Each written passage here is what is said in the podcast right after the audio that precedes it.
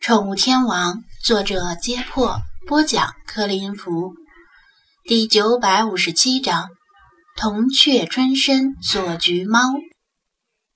眼前这排破败的厢房，周围满是杂乱的荒草，残破的牌匾，油漆斑驳，已经看不清本来的自己。也许一两百年前，曾有被打入冷宫的贵妃长期居住于此，金灯古佛，了此残生。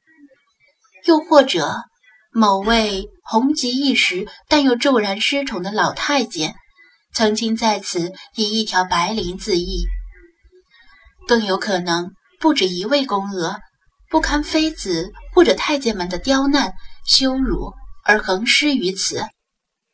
故宫长久以来闹鬼的传闻，始终被人津津乐道，就是因为宫里这些不为人知的秘闻实在太多了。目睹文丽对着空屋子喊话的过程中，再一联想到这些，张子安就觉得后背发寒。他倒不是害怕，更多的是觉得诡异。毕竟现在是光天化日、朗朗乾坤之下，就算有鬼，也折腾不起来。而是觉得文丽作为一名堂堂的故宫员工。应该不至于搞这种封建迷信活动吧？文丽喊完之后，就搬起形同虚设的门板放到一边，自己进了屋。片刻之后，他发现张子安没有进来，便又走了出来。请进吧。他面色如常，示意道：“那个有件事我不吐不快。刚才你是在跟谁说话？”张子安还是把话问出来了，文丽一怔，马上醒悟了，笑道：“哦，我是在跟大壮说话呀。原来每天晚上，故宫员工下班时都会把每间宫殿的房门锁上，第二天早上上班时再领钥匙把宫门打开。开门前，大部分员工都会遵循一个约定俗成的规矩，就是大声咳嗽一下，或者吆喝一声。”这并不是对徘徊于故宫内的孤魂野鬼吆喝的，而是对居住在宫里的小动物们吆喝，提醒他们有人要进来了，防止他们被吓到。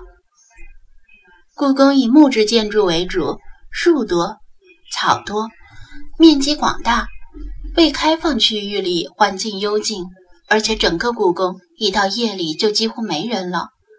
除了流浪猫之外，还有一些小动物也盘踞于此，比如黄鼠狼、蛇、刺猬之类。谁也不知道它们是什么时候进来的。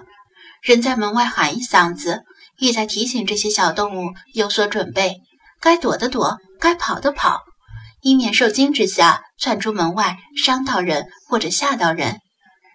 这个传统并不是始于现在，而是可以追溯至清朝。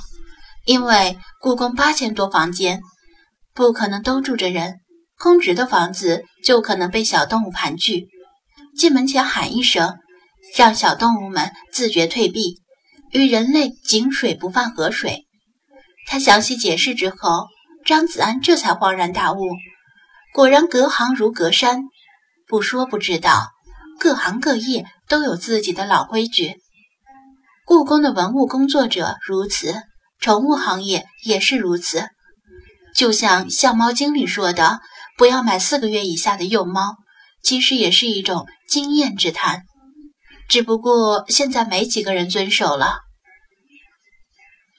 张子安把心放回肚子里，跟着他一起进入昏暗的厢房内。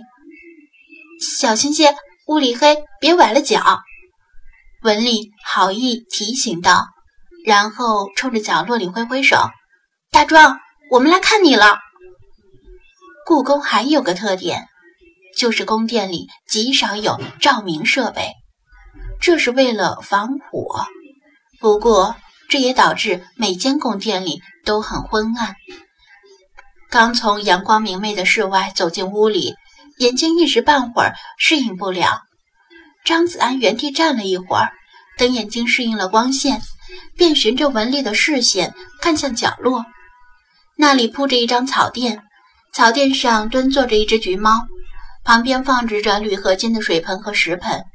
以故宫流浪猫的平均体型和橘猫的平均体型而言，这只橘猫还真不胖，甚至可以说挺苗条。它像没睡醒一样，无精打采地耷拉着脑袋。听到文丽的呼唤，抬头看了他一眼，从眼神可以看出他认识他，但很快又垂下脑袋。室内暗，距离稍远，具体情况看不清楚，但张子安能够看到。有一丝晶亮的盐水从他的嘴角滴落。文丽介绍说：“这是大壮，我在这里入职之前，他就在这里了，是一只年纪挺大的老猫，具体多大不知道。这两天他突然变得很没有精神，有时候还流口水。我们觉得可能是他年纪太大的原因。”张子安进屋后就一直站在门口，身体挡住了进门的路。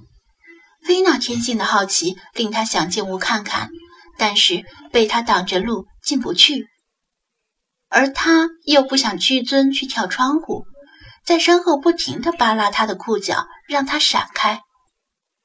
张子安把一只手别到身后，暗中不停地摆手，示意让精灵们别跟进来，在院子里玩。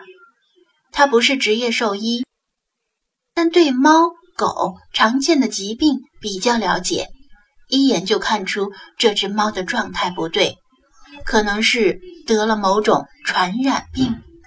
如果精灵们进来，可能有被传染的危险。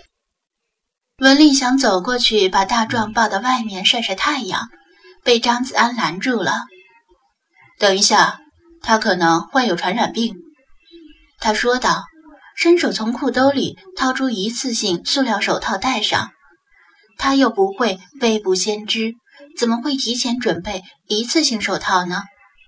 这手套是故宫外面买早餐时附赠的，让顾客吃东西时不至于沾了满手油。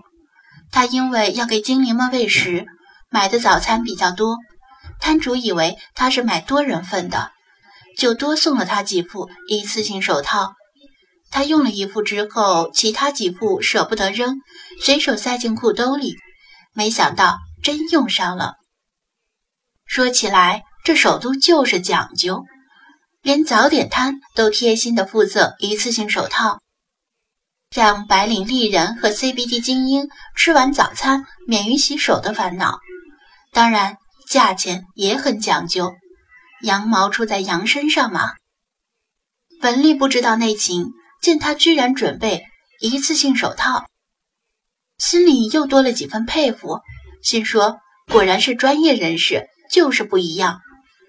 三色猫小雪也跟在后面。张子安让文丽拦住他，别让他进来。他慢慢的靠近大壮，大壮对他的到来不甚欢迎，烦闷的晃着脑袋，吐着舌头，四处甩着盐水。只是由于他体力衰竭，没办法做进一步的反抗或者逃跑。这也说明他的鼻子有问题，闻不到他身上有菲娜的气味。张子安把手伸到他的颈后，出其不意地从后方抓住他，然后把他拎起来，半强迫地捏开他的嘴，从他的嘴里和舌头上看到了大片的溃疡。